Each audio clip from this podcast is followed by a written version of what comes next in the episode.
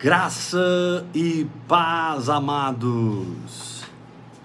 Sejam bem-vindos a mais uma noite de poder, de milagres, de superabundante graça de Deus, vida no Espírito em seu lar. Aleluia.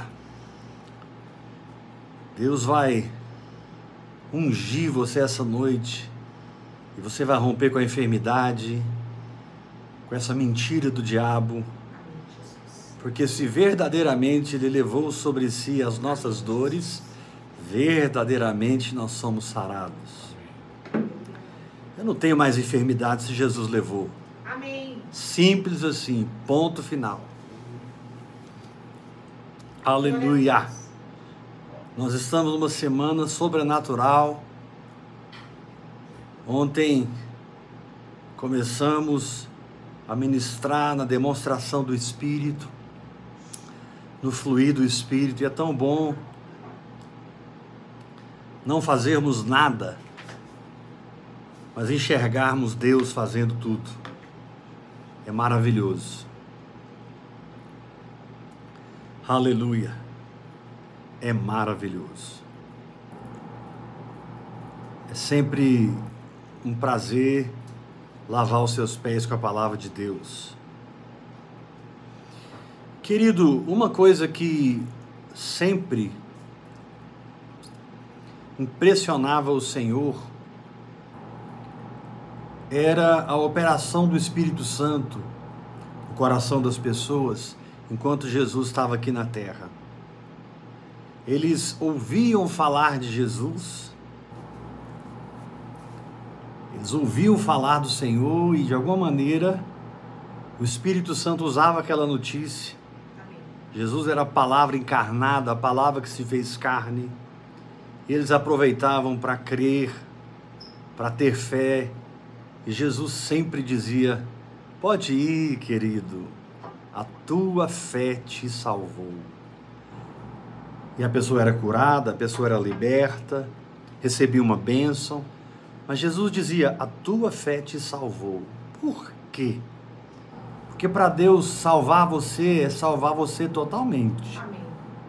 É curar seu corpo, restaurar sua alma, vivificar o seu espírito e, através do, da sua prática da palavra de Deus, manifestar na sua vida as promessas, manifestar na sua vida a, o sim de Deus. 2 Coríntios capítulo 1, verso 20, diz, porque quantas são as promessas de Deus, tantas tem nele o sim, por ele é o amém, para a glória de Deus, por nosso intermédio. Olha que coisa forte, porque quantas são as promessas de Deus, tantas tem nele o sim, por ele o amém, para a glória de Deus por nosso intermédio. Então Jesus sempre dizia: Tua fé te salvou, tua fé te salvou, tua fé te salvou. E nós entendemos que para Jesus salvar era perdoar, era curar. Uma vez, um paralítico desceu no meio do telhado da casa do Senhor. Jesus estava ensinando para uma grande multidão as pessoas que trouxeram o paralítico não conseguiram colocá-lo dentro da casa. Então eles subiram no telhado, destelharam a casa, desceram o paralítico e Jesus falou algo muito inusitado. Porque ele estava ali literalmente para ser curado, para sair daquela paralisia. Embora andando para casa. E ele foi andando para casa.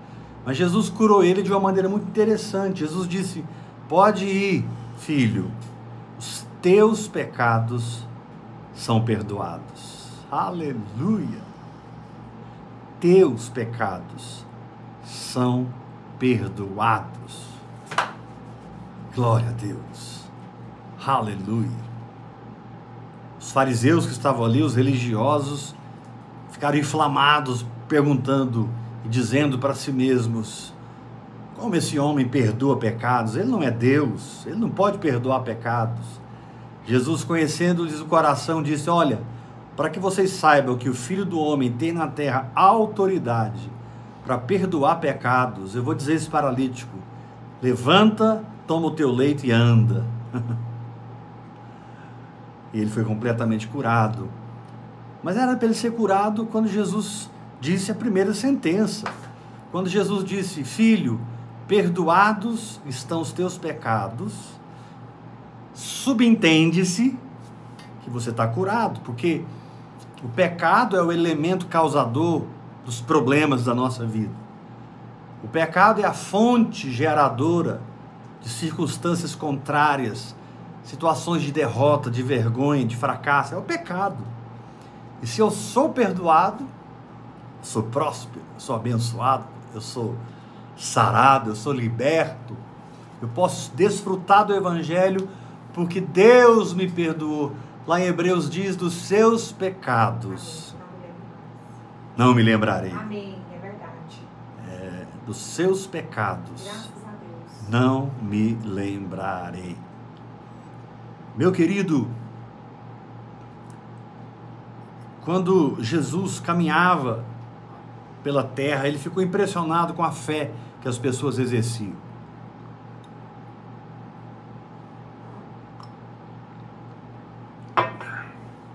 Você tem que entender que até o Pentecostes, toda pessoa que seguiu o Senhor, creu no Senhor, não fez por um espírito vivificado, porque eles não eram ainda nascidos de novo. Isso só ocorreu na descida do Espírito Santo.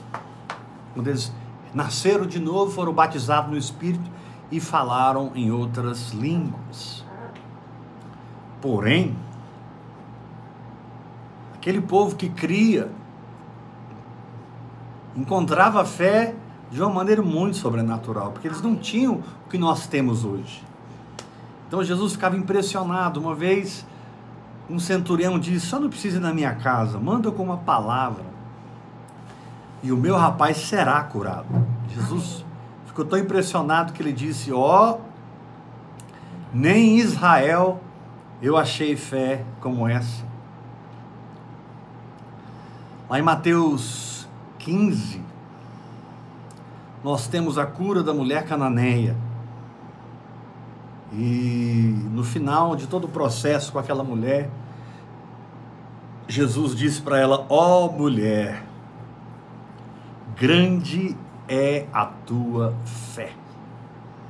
Ó oh, mulher, grande é a tua fé. Meu Deus. As pessoas que foram mais elogiadas pelo Senhor na sua fé eram gentios, eram pessoas ímpias, uma mulher cananeia um centurião romano alcançaram uma fé que trouxe o louvor de Deus, o aplauso de Deus. O problema é que nós não cremos como gostaríamos de crer, porque estamos buscando a glória dos homens. Jesus é muito claro lá no Evangelho de João, capítulo 8, e ele diz: Como vocês vão crer se vocês estão buscando a glória dos homens. Como vocês vão crer? Se vocês estão buscando o aplauso, a aprovação dos homens. Infelizmente, se nós não andarmos em fé, se nós não fluirmos na fé, se não aprendermos a nos firmar na fé, nós vamos nos libertar de Deus e vamos estar escravizados Vamos perder a dependência do Senhor. Vamos ser escravizados pelo narcisismo de pessoas que querem nos controlar, pessoas que querem mandar em nós, pessoas que querem nos manipular. Meu querido, nem Deus quer mandar em você. Nem Deus quer controlar você. Eu sei que ao falar isso, muita gente pensa assim: puxa, apóstolo, eu pensei que Deus queria tomar o controle da minha vida. Não. Deus quer te dar domínio próprio, como fruto do Espírito. Mas Deus não quer controlar você. Deus quer edificar você. Deus quer que você cresça, amadureça, para que a sua escolha seja para Ele. As suas decisões sejam para Ele, por amor a Jesus, por causa de Jesus. É esse relacionamento que Deus quer ter com você. Esquece, Senhor, toma o controle da minha vida. Ele te diz: Não, mas eu criei você para reinar. Eu criei você para dominar.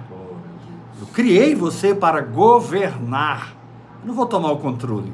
Eu vou trazer você para fora em ressurreição, em crescimento espiritual, em edificação da fé, em maturidade, para que você viva, governe, domine, reina. Mas como um rei e um sacerdote, você sempre se levante todo dia e faça a opção de desfrutar da minha vida, da minha presença, da minha palavra. Simplesmente porque você quer.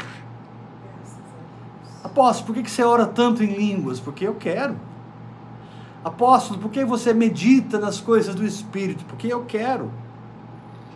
Por que, que você exerce a sua fé? Porque eu quero. Deus não me obriga a nada.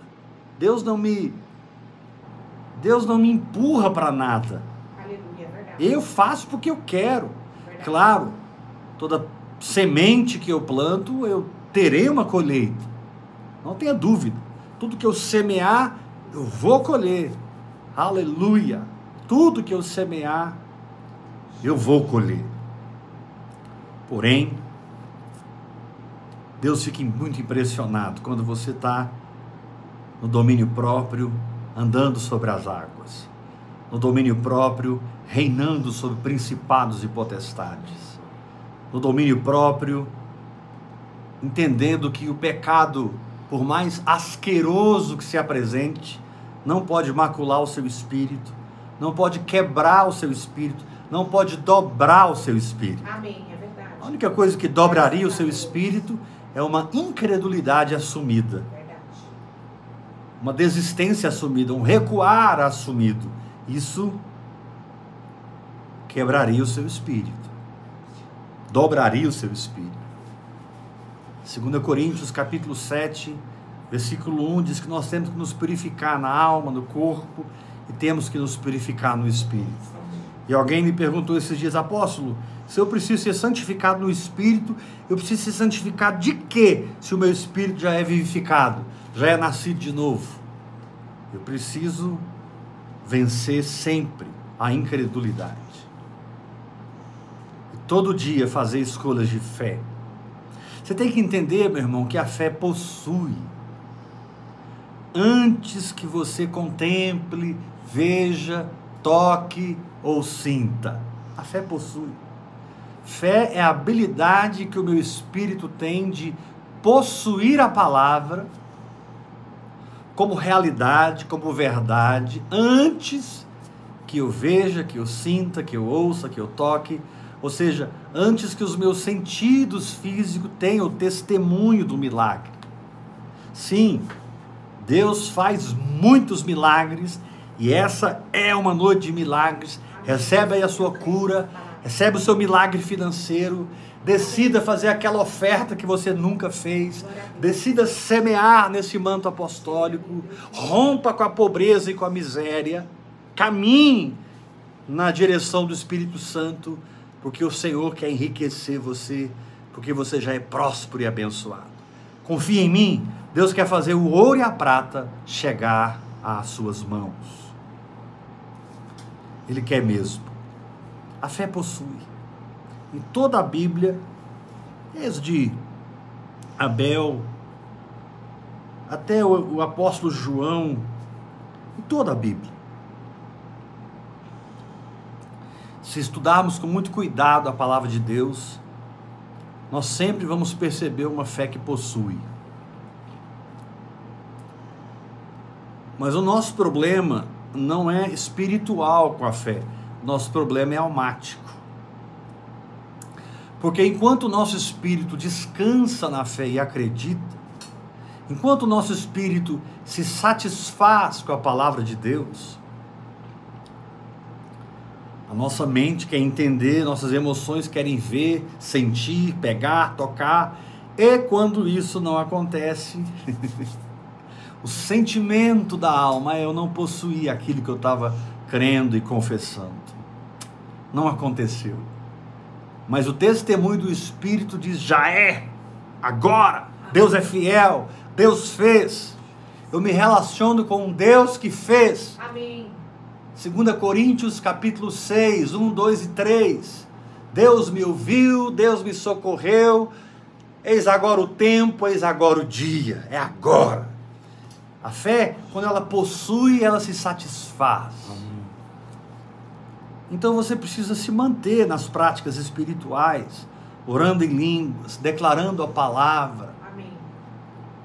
confessando a palavra, adorando a Deus, agradecendo o Senhor, para que você traga a sua alma para as regiões do espírito.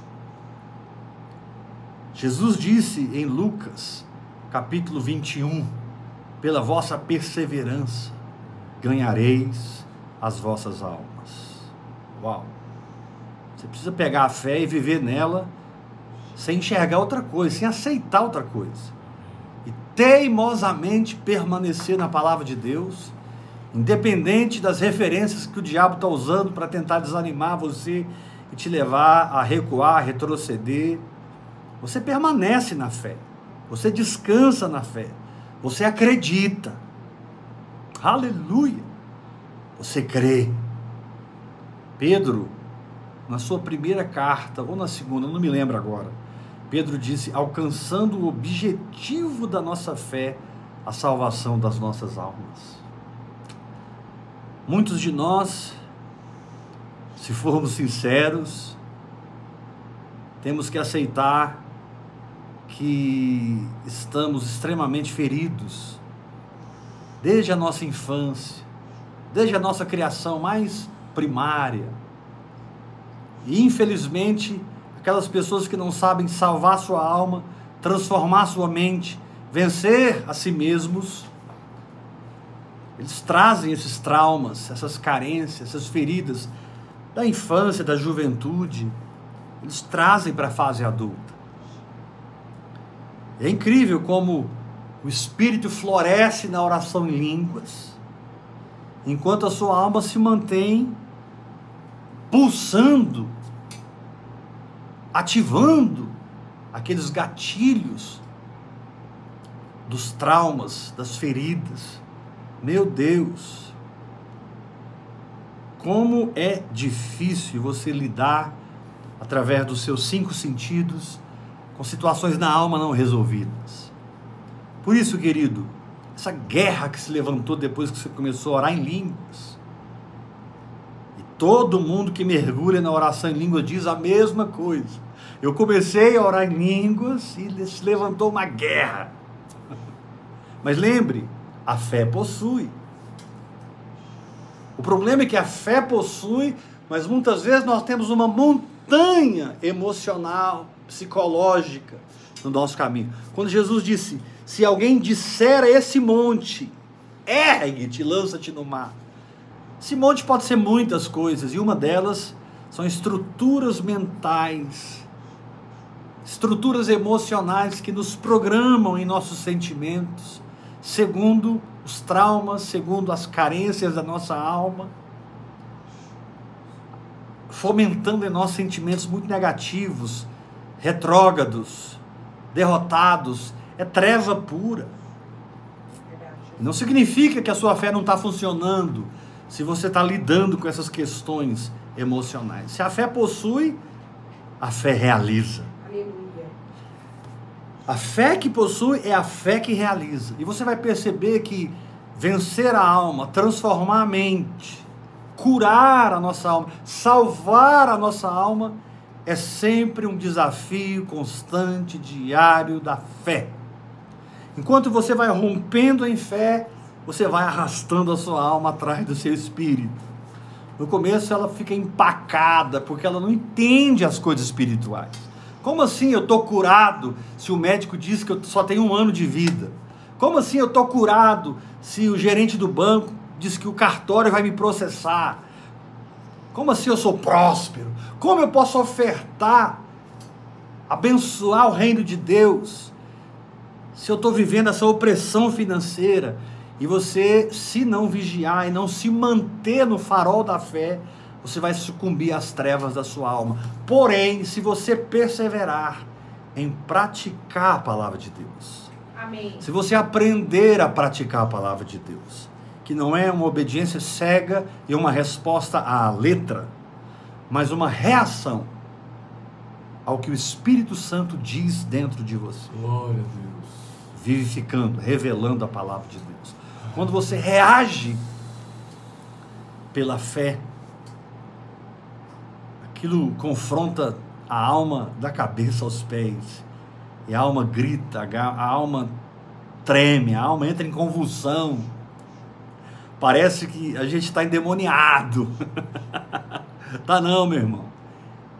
Paulo disse lá em Gálatas capítulo 5, verso 16: Andai no espírito, e jamais cumprireis as concupiscências da carne, porque a carne milita contra o espírito. O espírito milita contra a carne. Você vai descobrir essa luta rapidinho quando você mergulha na oração em línguas. Amém. Mas se você se firmar na- no guiar de Deus, se você continuar frutificando na fé, se você continuar mergulhando em águas profundas, sabe, essa alma, ela vai cedendo. Aleluia. Coisas que te dominam hoje emocionalmente não vão te dominar mais. Amém. E os domínios emocionais se apresentam como sentimentos impossíveis de não serem sentidos. Você até fica pensando, como é que é viver, como é que é existir sem isso? Porque eu não sei sentir diferente, pensar diferente. E aí o Espírito Santo é extremamente cauteloso como mestre da nossa nova natureza, porque é a aplicação da fé que vai salvar a alma. Amém. Não adianta você tentar converter a sua carne. Não adianta você tentar fazer trégua com o diabo. Eclesiastes diz: não há trégua em tempos de guerra. E enquanto respirarmos nesse corpo, nós estamos em tempo de guerra. Amém. Estamos numa batalha.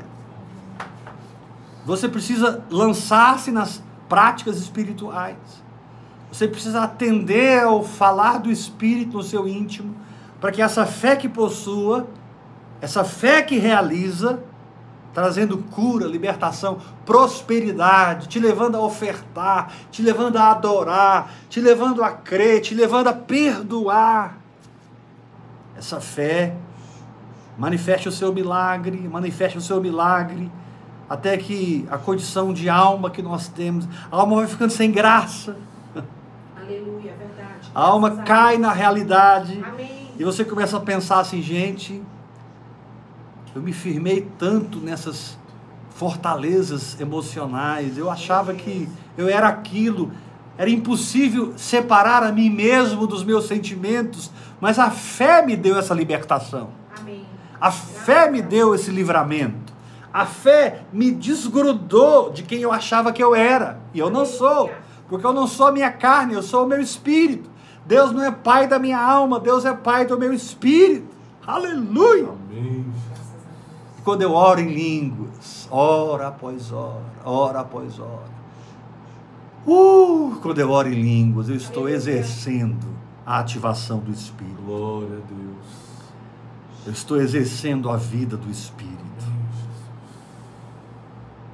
Eu sei que a maioria dos evangélicos pensa na oração em línguas como um momento de êxtase, momento religioso onde eles se tremem todos, caem no chão, sei lá, acontece algum tipo de sensacionalismo religioso e eles gritam e se pegam falando em línguas. Puxa, que pena. Que pena, porque essas pessoas são presas nesses bloqueios emocionais e bloqueios mentais e bloqueios religiosos. Elas simplesmente têm muita dificuldade de acreditar no que Paulo diz em Efésios 6,18, quando Paulo diz: orando em todo o tempo no Espírito. Quando Judas, no verso 3, nos exorta a batalhar pela nossa fé. E no verso 20 ele diz: Vós, porém, amados, edificando-vos na vossa fé santíssima, orando no Espírito Santo. Meu Deus, tem muita gente sendo curada aí agora, tem uma unção de milagres. Deus toca a sua coluna, Deus toca sua cabeça, essa dor de cabeça some. Deus toca sua dor lombar, sua dor na perna, nos ossos, no joelho. Deus toca seu sistema cardíaco, seu sistema respiratório, seu sistema endócrino, seu sistema renal.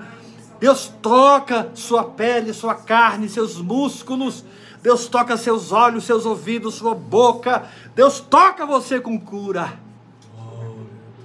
Mas se alguém escapar e não receber agora, porque Deus está fazendo mesmo, receba pela sua fé. A fé tem o mesmo poder da operação de algum dom.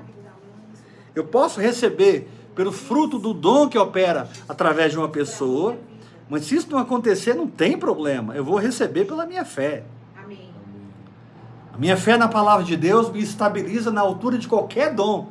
Dom de Benihim, T.L. Osborne, Reinhard Bonk, é, Chris Oklahoma, aquele irmão lá da África, que anda no poder sobrenatural. Aquele irmão nunca pôs a mão na minha cabeça, nunca estive lá, mas eu não preciso. Porque a minha fé na palavra me coloca no mesmo nível daquela unção. Você erra quando você diz assim: ah, se fulano de tal orasse por mim, se eu participasse desse congresso, se eu fosse naquele culto, se eu fizesse aquela campanha, meu irmão, vai orar em línguas, vai, para Deus fazer uma faxina na sua vida, e você entender que a palavra de Deus é viva e eficaz e mais cortante do que qualquer espada de dois gumes. Vai orar em línguas, meu para que a sua fé te ensine que você operando na fé está num nível mais alto de poder e unção. Aleluia. Crer é viver do poder de Deus. Crer é sobrenaturalizar tudo na sua vida. Trazer a manifestação. Amém. Muito bom quando o irmão prega uma palavra, ora conosco, uma profeta ou um profeta verdadeiro ministra sobre nós e aquilo que ele está falando testifica com o que o Espírito fala dentro do nosso espírito, porque nós não somos guiados por profecia, nós somos guiados pelo Espírito. No Antigo Testamento, as pessoas precisavam se deslocar das suas cidades, das suas casas e encontrar algum profeta. Deus colocava o seu espírito em alguns profetas e as pessoas iam até eles para receberem direção. Isso é Velho Testamento. Você não precisa mais correr atrás de profeta. Ah, ele profetizou para todo mundo, não profetizou para mim. E você está se sentindo rejeitado. Se o seu pai colocou o espírito dele em você, se o seu pai vivifica a palavra dele em você, se o seu pai te deu o dom da fé, você está se sentindo rejeitado. Dê glória a Deus. Olha, se a mão daquele irmão não funcionou, a sua fé funciona. A fé possui e a fé realiza. A fé cura a alma. Na medida que você vai vivendo a fé, experimentando a fé, exercendo a fé, a sua alma vai entrando, entrando, entrando no eixo. Daqui a pouco a alma faz assim, clup, sabe? Ela cai no encaixe. De repente a alma é incrível. Você ficou anos pensando assim, é impossível não sentir isso, porque você estava na alma. Você não entendeu ainda a separação de espírito e alma. E esses sentimentos te dominaram e geraram uma identidade. Você pensou que era seus sentimentos, você pensou que era seus pensamentos, mas você não é. E quando você separa as coisas dentro de você, você entra num descanso e numa paz sobrenatural. Você não tem mais culpa, porque não é você. Você não tem mais condenação, porque não é você e você experimenta a verdadeira santidade, que não é um comportamento humano e almático, mas é uma atitude de fé no que Jesus é para mim, por mim, em mim e através de mim. Amém. Glória a Deus. 1 Coríntios capítulo 1, versículo 30, diz assim: Aquele que se gloria, glorie-se no Senhor. Porque Jesus se tornou da parte de Deus nossa sabedoria, nossa justiça, nossa redenção e a nossa santificação. Jesus se nos tornou da parte de Deus. Justiça, sabedoria, redenção e santificação. Santificação é Cristo em mim. Não é um procedimento de obediência fruto do esforço para me livrar daquilo.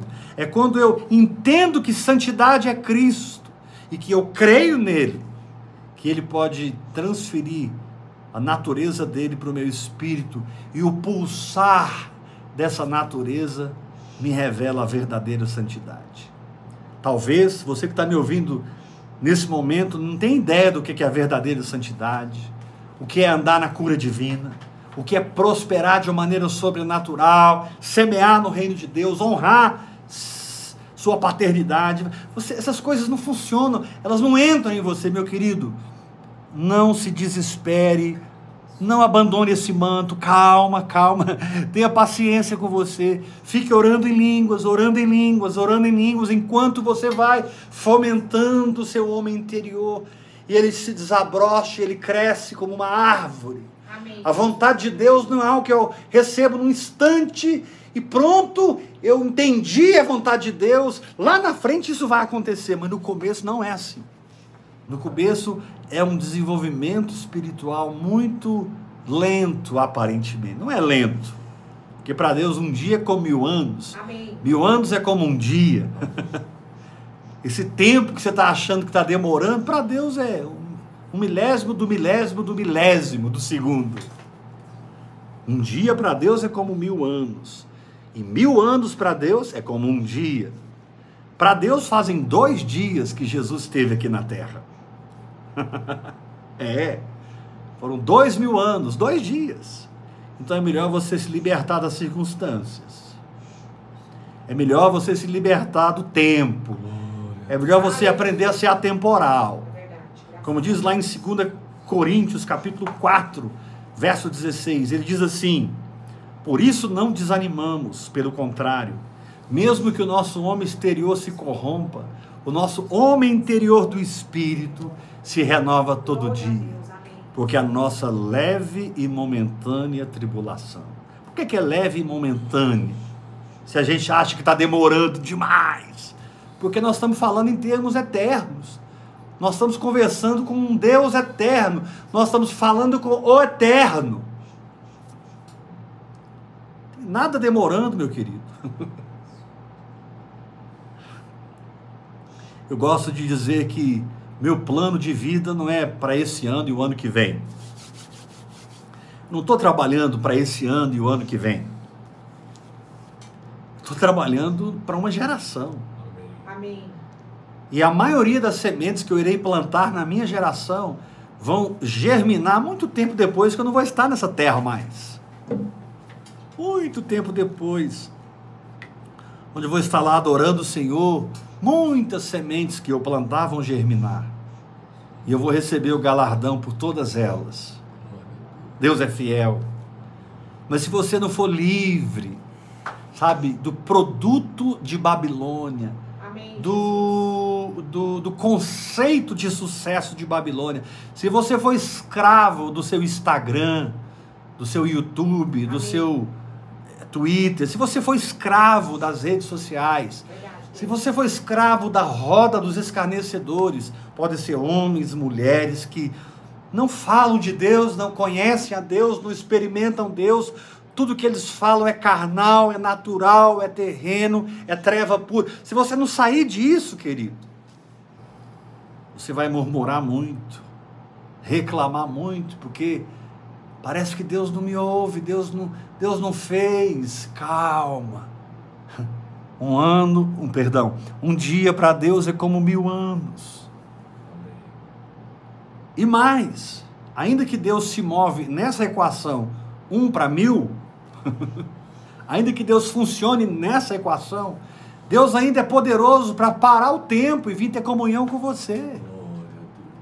Jesus disse: entrarás para o seu quarto, que não significa um quarto literal, significa o lugar escondido do seu próprio espírito, o lugar secreto do seu próprio espírito. Amém, Jesus. Falarás com o teu Deus que está em secreto, no seu espírito. E o seu Deus que te vê em secreto, orando em línguas, te recompensará. Chega uma hora, meu irmão, que a maior alegria nem é o milagre, nem é o cumprimento da promessa. A maior alegria é o que a promessa mudou no nosso coração. É o que a promessa de Deus transformou-nos por dentro. É o que a palavra fez comigo. Se torna mais importante do que o que a palavra está fazendo para mim. Sim, se você mudar, tudo muda. E as coisas vão acontecer. Mas esse conceito, né? Muito profundo, muito simples, mas muito pouco entendido. Olha, se eu mudar, tudo muda. E se tudo mudar, as circunstâncias vão dissipar aquilo que é aquilo que é rocha, aquilo que é visível, aquilo que é firme, vai virar fumaça. Amém. Aquilo que é sólido vai se tornar gasoso quando eu sou transformado por dentro. É por isso que quando eu falo com a minha montanha, eu não aplico sobre ela nenhuma energia da alma e nem fico concentrado, meditando para ver a minha montanha sair do meu caminho. Não, eu falo com a minha montanha e descanso. É Deus que vai tirar ela. Amém. Eu creio. Eu continuo marchando como se não estivesse. Eu continuo marchando como se não existisse montanha. Porque para a fé não existe montanha. Deus é o Deus que nivela os vales. Deus é o Deus que aplana os montes. Deus é o Deus que abre um caminho reto para nós. E nós vamos desfrutando da verdade, sendo libertos pelas, pela verdade nós vamos sendo transformados pela verdade. Aqui e ali, alguém que você preza muito começa a perseguir você, porque ele não viu o que você está vendo. Como que você vai condenar uma pessoa? Como que você vai julgar uma pessoa? Como você vai ficar amargurado com alguém que não viu o que você viu? Ah, mas é terrível, apóstolo, porque eu amo muito aquela pessoa. Ele não me entende e não vai entender nunca. Sai dessa briga. Sai desse confronto. Transcenda, pule, passe por cima e continue só amando as pessoas. Porque quanto mais você orar em línguas, mais você vai conhecer a Deus. Amém. Quanto mais você conhecer a Deus, mais você vai ser estranho para esse mundo natural. Amém. Quanto mais você falar em línguas estranhas, mais estranho para o homem natural você vai se tornar. 1 Coríntios capítulo 2 diz assim que o homem natural não aceita as coisas do Espírito de Deus. É verdade. Porque para eles são loucura. Essa palavra loucura no grego é a palavra mysterion. O homem natural não aceita as coisas do Espírito, porque para ele é um mistério. Ele não enxerga. É como se você tivesse uma visão aberta começasse a ver anjos, arcanjos. É como se você começasse a enxergar o mundo espiritual pelo dom de discernimento de espíritos. Aleluia! Pelo dom de discernimento de espíritos. E uma pessoa que não tem esse dom está ali perto de você e diz: Cara, eu não estou vendo nada que você está vendo. E aí você começa a mudar a sua vida, mudar seu comportamento, mudar sua mente, mudar suas emoções, porque você está vendo. Você acha que quem não está vendo vai aplaudir você? Você vai perceber que na jornada da fé você vai se tornando muito sozinho. A jornada da fé te torna uma pessoa muito solitária, não independente. Preste atenção, existe uma diferença muito grande de sermos solitários, únicos, peculiares para Deus, por uma vida de fé do que sermos rebeldes, chatos, independentes. Sabe, quem está no espírito não é chato, mas quem está na alma tentando maquiar o espírito é chato, é perturbador, é, é, sabe, ele quer enfiar a goela abaixo, porque o diabo é assim com eles, eles são assim com você. O diabo força eles e eles forçam você, mas Deus não te força nada. Graças a Deus, nada mesmo. Se eu vou levantar as minhas mãos agora e dizer eu te amo, Senhor. Eu escolhi fazer isso. Se eu vou exercer a minha fé hoje e amanhã, é porque eu decido fazer isso. O entendimento revelado é a totalidade da ação de Deus. A partir daí é minha escolha e minha decisão. Deus me guia, mas eu preciso me mover. Deus me guia, mas eu preciso tirar um pé e colocar um atrás do outro. Amém. Eu preciso caminhar. E é engano seu você pensar que o Espírito Santo vai esquecer do que ele está falando com você. Ah, acho que eu vou dar uma brincada aqui, eu vou dar uma parada de orar em línguas, eu vou dar uma arrefecida, porque eu não estou suportando a revelação de Deus. Está muito forte para mim. Ok. Você é livre. Você está salvo. Para de orar em línguas. Para de ofertar. Pare de crer para uma vida próspera, curada, liberta, santa na presença de Deus. Mas o dia que você mergulhar de novo, o Espírito Santo vai sorrir para você e dizer: Filho, eu estou te esperando naquela jurisdição, naquele limite espiritual onde você parou e me parou na sua vida. Então vamos começar? e Deus sempre começa de onde ele parou. E você vai dizer para os outros: Eu estou experimentando algo novo. E na verdade, você está experimentando algo muito velho. Jesus diz que quem toma o vinho velho não quer o novo. Jesus diz que um, o reino de Deus é como um pai de família que tira do seu tesouro coisas novas e coisas velhas. Sabe o que são as coisas velhas? É aquele que você não respondeu, é aquele que você não obedeceu, é aquele que você não creu, passou por cima, como se o Espírito Santo fosse esquecer. E quando você mergulha de novo, olha, agora eu não paro mais de orar em língua, sai da minha frente, porque eu vou perseverar, eu vou orar. E aí você descobre que Deus está naquele lugar com você. E Deus te diz, filho, eu não posso avançar, porque eu não posso construir o quarto andar se nós estamos no terceiro. Eu não posso edificar os lugares altos se você não tem o fundamento, se você não tem a base, se você não tem o começo da coisa. Por isso a palavra de Deus diz: não menospreze os pequenos começos. Tudo que nasce grande está adoecido pelo gigantismo. Comece pequeno, comece devagar. Passe muito tempo na presença de Deus. E você pode fazer isso dirigindo o seu carro, lavando a sua louça. Você pode estar na presença de Deus junto com seus afazeres, porque o seu estar na presença é dentro do seu espírito. Claro, se você vai ler Esther, um livro fantástico, meu Deus, Esther é uma constelação. Deus já me deu a graça de ler Esther 50 vezes. Hebreus eu já li umas 40 vezes. Isso vai demandar tempo, você vai ter que parar para ler a palavra. Mas o seu mergulho no espírito pode ser no meio de uma multidão. Eu tenho contado aqui ultimamente, né? Eu estava numa academia cheia de gente. E a glória de Deus desceu sobre mim, me visitou tão poderosamente que no meio do povo eu ah, comecei a chorar e chorar. Eu não consegui ter outro comportamento. E por que, que Deus me visitou no meio do povo? Porque eu não vou para a igreja, eu não frequento a igreja, eu sou a igreja. E se eu for a uma igreja, eu estou levando a igreja para lá. Amém. Se você vai reunir com os irmãos, você precisa entender e, ser, e crer e entrar no desafio de ser igreja naquele Amém, lugar. Jesus, é verdade. Glória a Deus.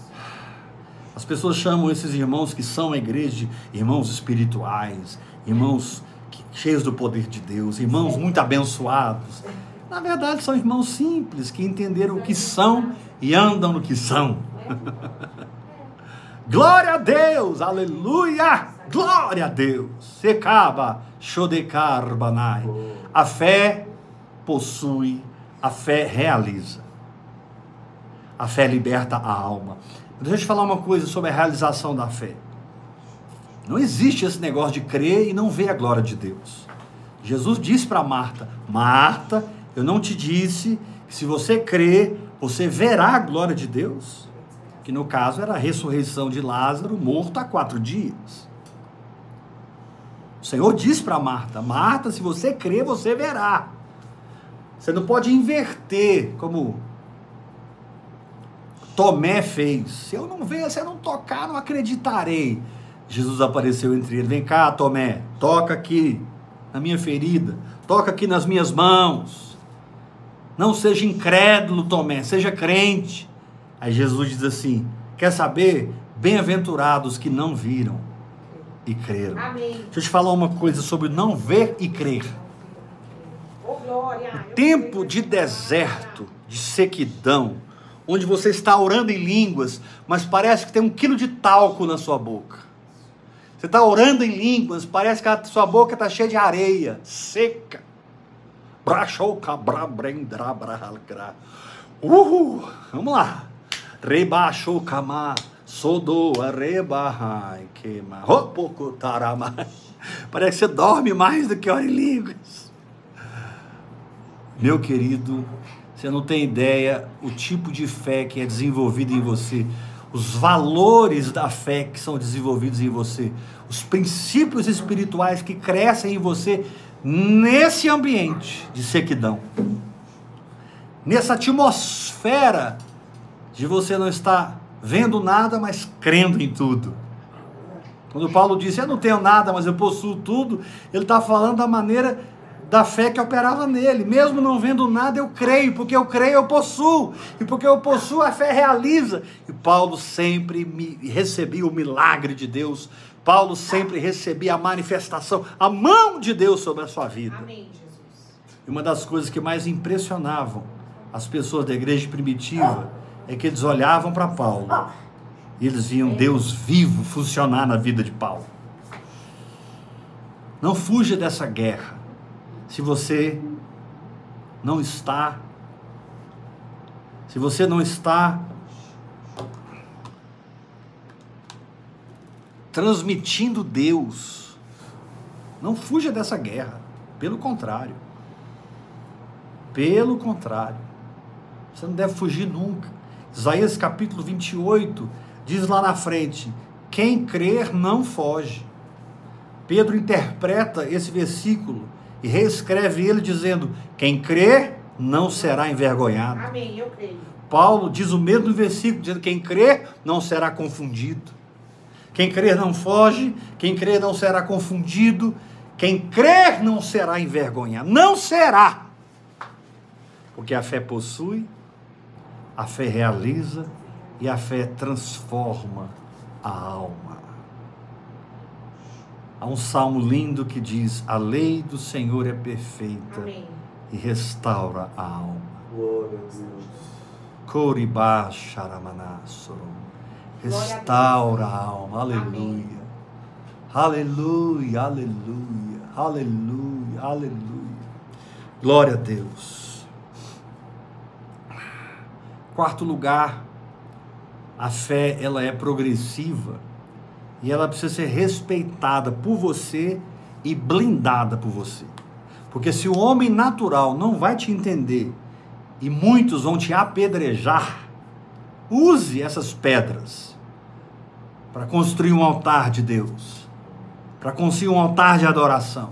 Sabe que toda acusação, toda, toda palavra chula, toda perseguição, todo, toda palavra negativa que vem contra você, assimila não na alma, assimila no espírito, porque o seu espírito transforma isso em comida, transforma isso em força, transforma isso em louvor ao Senhor.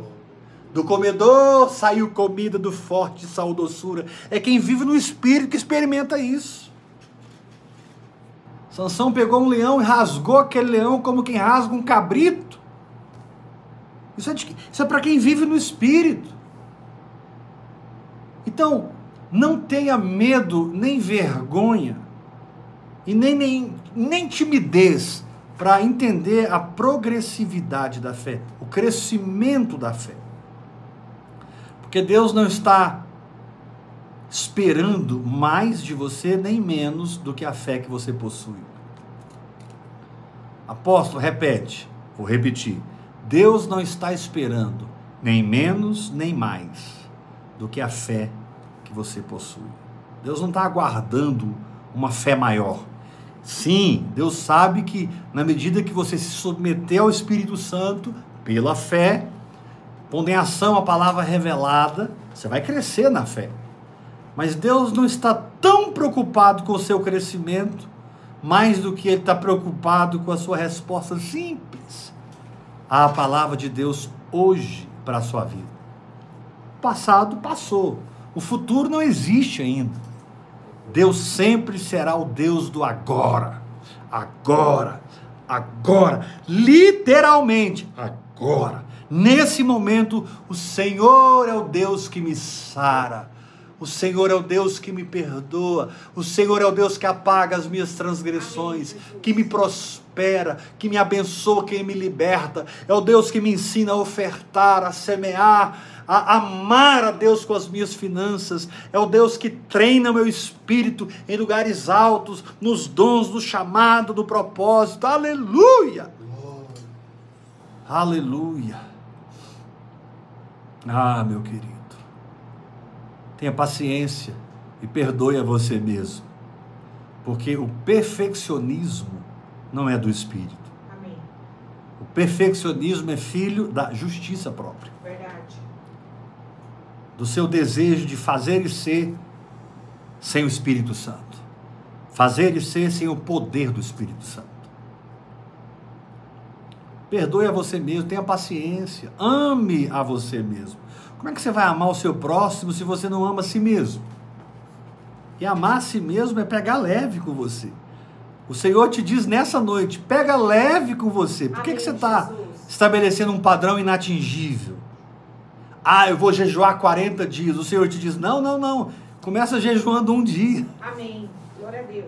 Depois você vai jejuar dois dias. Depois você vai jejuar uma semana. Vai entrando numa vida de jejum. Até que jejuar 40 dias vai ser uma expressão da sua fé. Porque o que não provém de fé é pecado, é erro, é desvio. Então eu preciso descansar em Deus, ter muita paz e simplicidade para praticar o que eu creio hoje.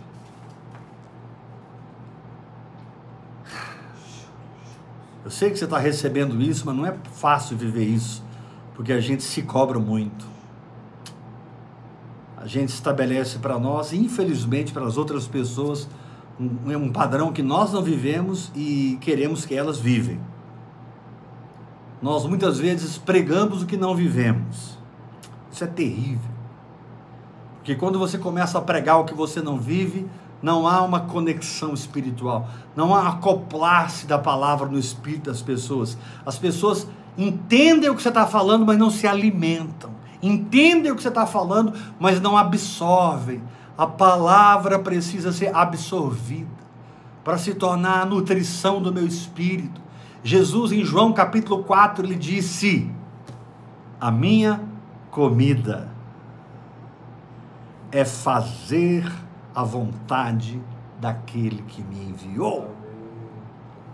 A minha comida é fazer a vontade. Agora, como é que eu vou me alimentar nesse nível se o entendimento da vontade que eu tenho hoje eu desprezo? Ah, é muito pouco. São apenas cinco pães e dois peixes. Isso aqui não dá nem para três, quatro pessoas. Eu vou embora. Não, não. Entrega para Jesus seus cinco pães e dois peixes, porque Ele é poderoso para multiplicar isso aí. Eu quero enfatizar para você: Deus não está buscando em você uma fé que você não tem. Deus espera que você exerça a fé que você tem, e é essa fé que agrada a Ele, porque é você de verdade, é você sem falsidade, é você sem hipocrisia, é você transparente, é, é, é o que você é de verdade. E o que você não é, gruda no sangue, abraça com a cruz e vai embora com Deus, orando em línguas, hora após hora, hora após hora. Então, a fé possui no espírito, independente de circunstâncias e o tempo. A fé é atemporal.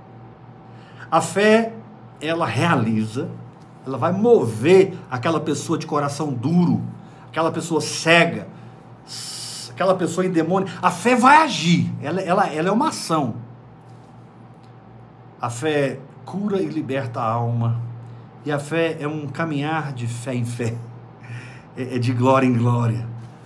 Paulo diz lá em 2 Coríntios 3,18.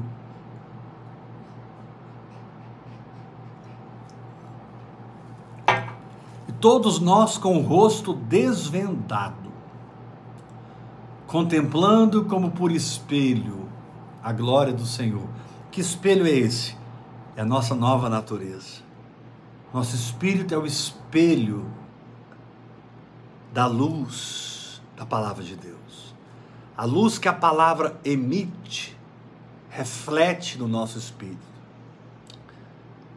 Por isso que tem uma tradução que diz: todos nós com o rosto desvendado, refletindo como por espelho a glória do Senhor. Tem uma tradução que diz: não é contemplando, é refletindo. Somos transformados, somos transformados, somos transformados. Ele nem diz lá de fé em fé, ele diz de glória em glória. O Senhor te diz nessa noite: Eu te dei o meu espírito. Meu espírito te deu uma jornada através dessa linguagem sobrenatural. Não considere isso pequeno, desprezível. Não menospreze, como Malaquias 1 nos exorta, a mesa do Senhor. Não fique enfadado com a mesa do Senhor. Não fique cansado com a mesa do Senhor. Fique sempre ávido, ativo, crente Reflita sempre a palavra de Deus com a luz que ela tem através do seu comportamento. Agarra na palavra de Deus. Decida que você vai até o fim e vá até o fim. E como é o fim, apóstolo? É o fim. Você vai saber. Uau!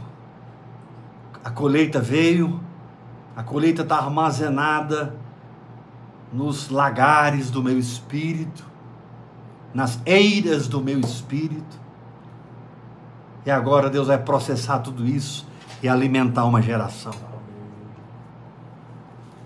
Deus vai processar tudo isso e abençoar um povo. Aleluia!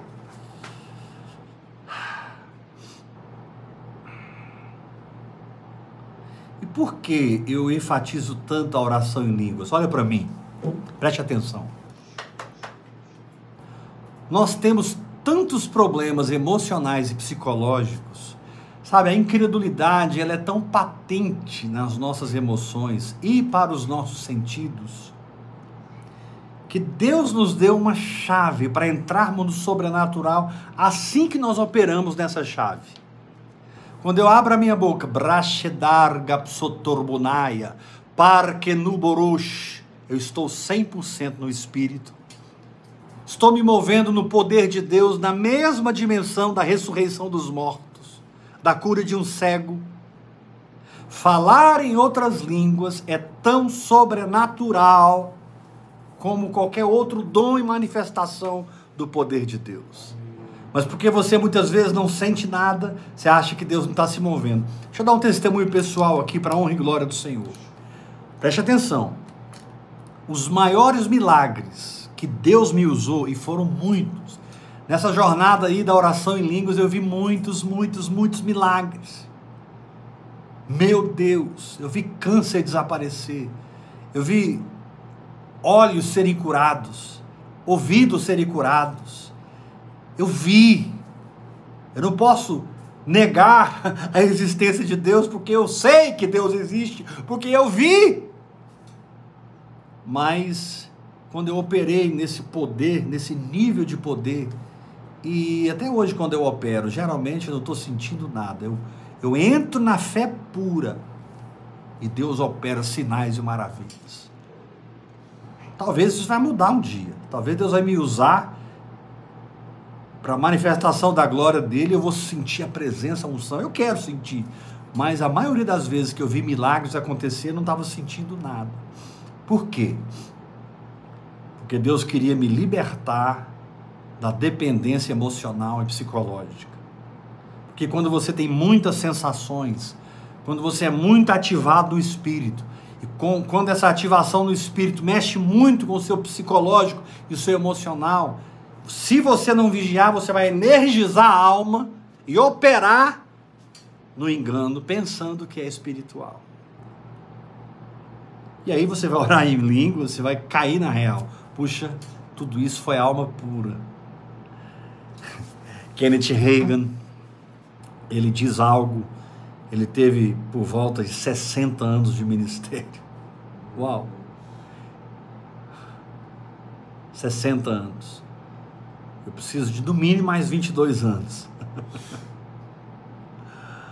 Vou chegar lá, em nome de Jesus. Kenneth Reagan fala o seguinte: de todas as palavras que eu recebi de profetas, todas as revelações que eu recebi de alguém para a minha vida, todas as vezes que alguém chegou em mim e disse: Eu tenho uma palavra de Deus para te dar, pouquíssimas vezes na minha vida foram palavras de Deus. É, meu irmão. Kenneth Reagan fala isso. Eu não estou dizendo que é assim comigo com você, estou falando o que ele disse. Isso não é palavra de Deus, tá? É a expressão de um homem de Deus, mas não é palavra de Deus. Nem é profecia, nem é ensino. É ele abrindo o coração dele. Olha, poucas vezes que eu recebi uma palavra, eu verifiquei que foi realmente do Senhor. Tem gente aí brincando com profetada, na energia pura da alma e perdendo seu tempo. Perdendo seu tempo nessa energia da alma. Mas ele, se ele não parar de orar em línguas, ele vai cair na real, vai sair do engano, ele vai ter até vergonha, ele vai rir de si mesmo. Nossa, como eu era menino naquele tempo, como eu era menina, eu achava que estava arrebentando e eu estava fazendo na fralda, eu estava na, na mamadeira, eu estava na chupeta e pensando que eu era a profeta e o profeta dos últimos dias.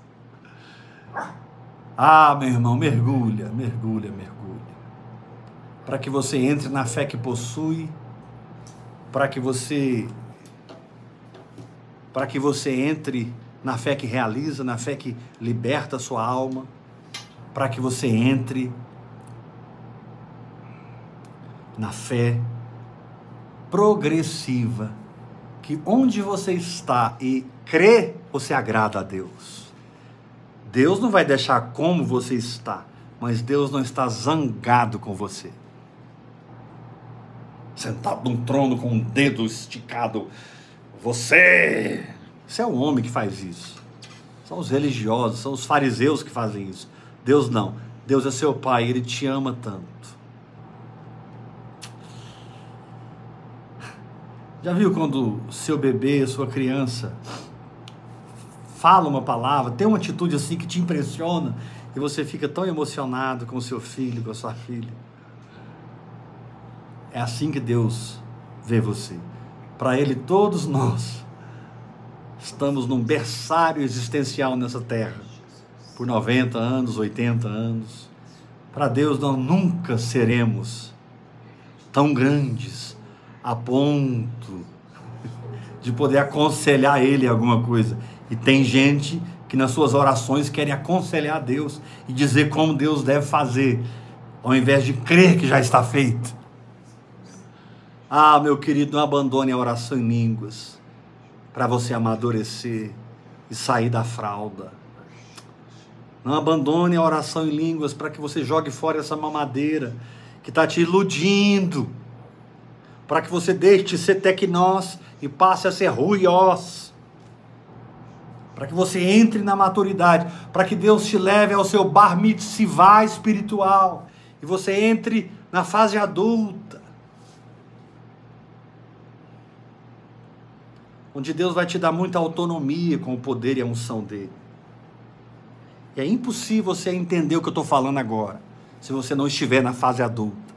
Mas quem entra na fase adulta ganha muita autonomia.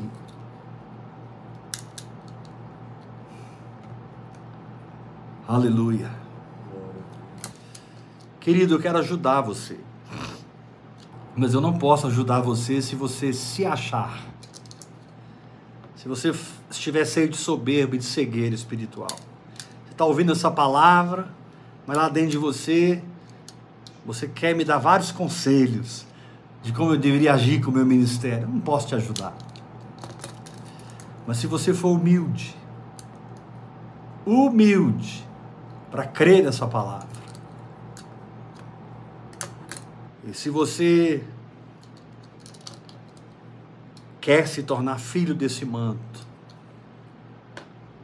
filho na fé do hora após hora, já tentou tanta coisa, você já fez tantas campanhas, tantos cursos bíblicos, você já até apagou para irmãos que colocam o seu material na internet e cobram. Quando o evangelho é de graça, Jesus disse: de graça recebeste, de graça dai. E aquele que recebe deve honrar, ofertar, semear. É uma via de mão duplas. Mas você já fez um monte de curso. Todos os todas as estratégias e métodos que a igreja tem para casais, para jovens, para crianças. Você já passou por tudo isso. Mas você se sente vazio, triste, porque a única coisa que vai satisfazer você é uma vida de fé. Então você precisa se tornar filho desse manto. E procure no meu WhatsApp. Se você quiser, me procure. 629 8223 1222. E procure no meu WhatsApp. Vamos conversar. Diga sem nenhuma. Diga na sua simplicidade: eu quero ser filho desse manto, eu quero aprender a viver no Espírito. Eu não sei muita coisa. Tem 27 anos que eu estou mergulhado, eu sei muito pouca coisa. Mas eu quero lavar os seus pés, se você permitir. E esse pouco que eu tenho vai ser muito nas mãos de Deus na sua vida. Dá um passo para se tornar filho dessa palavra. Me procure no privado. Talvez eu demore um pouco a te responder, porque são muitas mensagens todos os dias. Mas tenha certeza que eu vou chegar em você e vou te responder. E nós vamos ter um relacionamento orgânico. Não estou te chamando para sair da sua igreja e vir para ouvir e crer. Não estou fazendo isso. Por favor, discirna o corpo de Cristo para que você não sofra consequências disso. Toque na vida do corpo. Eu estou anunciando a igreja orgânica e te chamando para ter comunhão comigo no Espírito. Fale comigo no privado, porque eu quero te ajudar, quero te servir, para que você rompa em novos tempos na sua vida. Amém? Estamos terminando a nossa ministração. Muita unção de Deus hoje, hein? Meu Deus. A fé que possui, a fé que realiza, a fé que salva a alma e a fé progressiva. Uau! Não importa as circunstâncias nem o tempo, a fé é atemporal. Graça e paz. Vamos ficar firme na jornada semanal. Amanhã nós continuamos.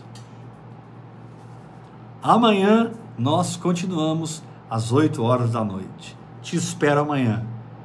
Já comece a maratonar as palavras da semana e receber a unção de Deus. Graça e paz, Deus te abençoe. Saiba de uma coisa: te amo e quero te servir no Evangelho. Sou seu amigo no Evangelho.